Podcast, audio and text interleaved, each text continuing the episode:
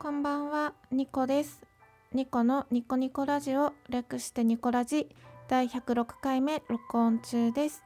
10月10日水曜日、私のパソコンは今23時35分を指しております。いかがお過ごしですか？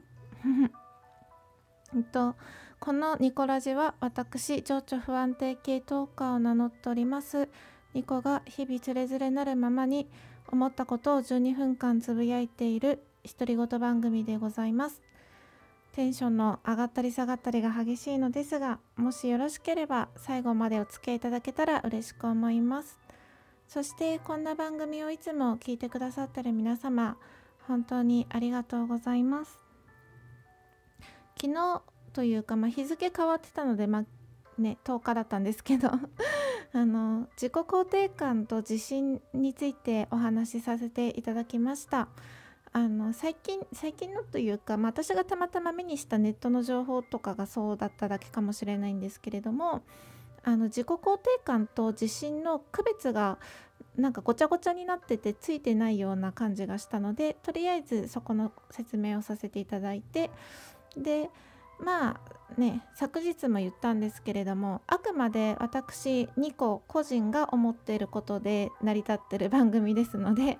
まあ解釈とかね考え方とか人それぞれだと思うんですけれども、まあ、違和感があったらあの意見を取り入れる必要もありませんしまあこういうふうに思う人もいるんだなって思っていただければと思います。でまあ、あの自信と自己肯定感の違いについて今日も簡単に説明すると自信は条件ありきの自分をを、うん、自分ですね。条件がありき。恋愛がうまくいっている自分仕事がうまくいっている自分お金を持っている自分元気な自分とか。そういう、まあ、何かができた時とかに自信っていうのはついてでまあ恋愛がうまくいってない時仕事がうまくいってない時とかそういう時は自信をなくしてしまうと。なので自信っていうのは、まあ、あり方として変動しやすいと。自信がついたと思えば自信をなくしたとか、まあ、波があるものだなって思っていて自己肯定感っていうのは自信みたいに条件ありきの自分を認めることではなくて自分の存在そのものを認めることなんですね。なのであの自信みたいにあの急に自信がついたとか自信をなくしたとか変動的なものではなくて、まあ、恒常的なものじゃないかなと思っていてただまあそれを自己肯定感を上げることは可能だなと思っております。うん、そこそういう感じでお話をさせていただきました。で自己肯定感を上げるにはどうしたらいいかっていうところも、えー、と昨日少しだけお話ししたんですけれどもまず自分を否定しないっていうのが大事なことでうんで自己肯定感っていうのは条件ありきの自分じゃなくてただ自分の存在そのものが素晴らしいと思えるかどうかというところが鍵なんですね。なので簡潔にまとめると私は素晴らしいなぜなら私自身が私を素晴らしいと思っているからだで終わるんですよ。これだけなんですよ。他人に称賛されてるから素晴らしいとかうーんまあ東大を出たから素晴らしいとかうーん官僚だから素晴らしいとか頭がいいから素晴らしいとかお金をたくさん稼いでるから素晴らしいとかそういう何か付随する自分の、うん、肩書きとか経済状況とか仕事がうまくいってるいってない恋愛がうまくいってるいってないとかそういう条件ありきのことではなくてそういう条件が全て崩れたとしても自己肯定感っていうのは変わらないっていうのがうん自己肯定感なのではないかと私は思っているいるんですね。自分がどう思うかただそれだけ他人にあの認めてもらう必要もなければ証拠として何かを得る必要もない例えばまあ年収1,000万だからとかそういう証拠が必要ないと思ってて、うん、私は美しい。なぜなら私自身が私を美しいと思っているから。私は愛される存在である。なぜなら私自身が私を愛される存在だと思っているから。もうそれで終わりなんですよ。ただそう思えるまでにあそうなんだ。じゃあそう思おうと思っても今までの習慣とか思考回路でそこまで簡単にジャンプできる人っていうのはなかなか難しくて一瞬だけそう思えてもまた元の思考回路に戻ってしまって何か証拠がないと自分を認められないみたいな風に戻ってしまうパターンが多いと思うんですね。うん、じゃあどうしたら自己肯定感が高められるかっていうとその私の中でアプローチが2つあってあ3つかなまず意識を変える。そしてあの問いかける。そして、えーと、行動する。っていうこの 3, 3つのアプローチが必要だと思っていてあの特に女性に有効だと思ってるのはあの身につけるもの下着とかですねをいい素材のものとか肌触りがいいものに変える。それだけで自己肯定感ってちょっと上がると思うんですよ。女性は特に。例えばベッドシーツをいいものに変えるとかパジャマをちょっといいものに変えるだけでも自己肯定感って上がるんですねあの大切にされている感が大事だと思ってて 自分は大切な存在なんだって自分自身が思うにはどうしたらいいかっていうところを探ってほしいんです。どうしたら自分は大切な存在かなと思われた時にちょっと上質な下着とか触れるものをちょっといいものにするとなんか大切にされてるような感じがしませんか？私だけかな？これは私の中で一番比較的簡単にできるあの自己肯定感を上げる方法だと自分の中では思っていてあの贅沢をするのとは別で、うん、贅沢をするんじゃないんですよ。ただ日常に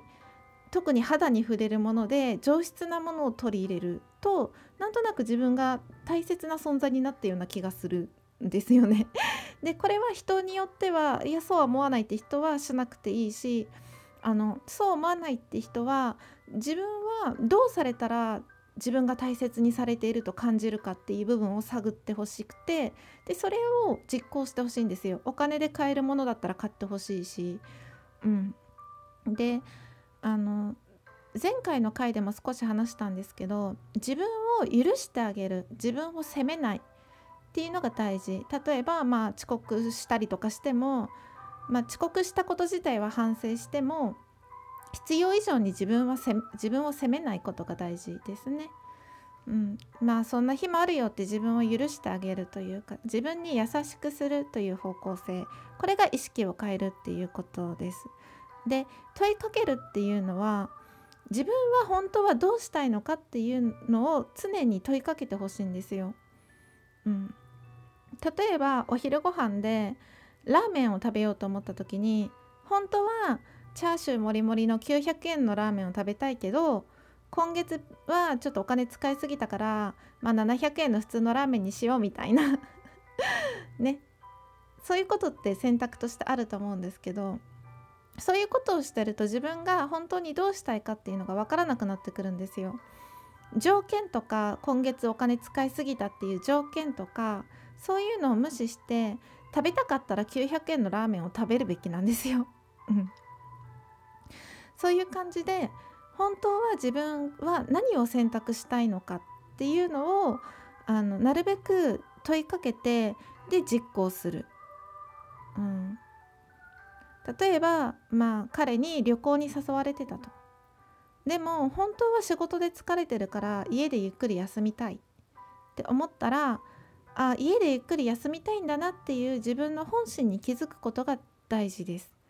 でまあそれを彼氏に伝えるか伝えないかっていうのはまあその人それぞれの判断があると思うので そこまでは強制しませんけどさっきのラーメンに関しても本当は自分はお金を気にしなかったらこっちを食べたいんだとかそういうこまごましたところからあの自分はどうしたいのかっていうのを常に問いかけて自分の本心を常に見つけていくそうすることで自分軸っていうのがちょっとずつできてくるんですね。人生は選択の連続だと思っているので今日お湯をためてお風呂に浸かるかそれともシャワーで済ますかとかねそういうのも考えてみてください。うん、で一番私が効果的だと思っているのは自分の自己肯定感を上げるためには自分自身と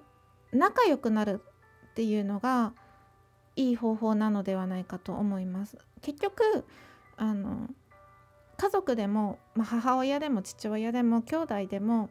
自分以外の人は他人だと私は思っていてで自分の味方になれる人間も自分しかいないと思ってるんですよ。やっぱりあの母親でも考え方が違ったりすることって当たり前だしみんな外側に自分の味方を見つけようとして自分の考え方は同意してほしいとか承認欲求求めてしまうんですけれどもそれもいいんですけどあのその前にまず自分自身が自分誰がどう言おうと私はこう思ってるんだって認めてあげることですね。誰かに批判されるかもしれないけど私はこう思ってるんだこう感じたんだっていうことを自分だけはおかしいのかな世間一般的じゃないのかな少数派なのかなって思っても批判しないでそうなんだねって認めてあげることが大事だと思います。うん、そんな感じで熱く語っていたらいつの間にか 残り30秒になりました。うん、自分と仲良くするって感じですね。自分自身の本心と仲良くするっていうイメージですね。うん、あの人生いろいろあるけど自分の人生を歩むのは自分自身だし自分の味方になれるのも自分だけだと私は思ってますのではいそんなこんなで、えー、と最後まで聞いていただいてありがとうございました。ニコでした。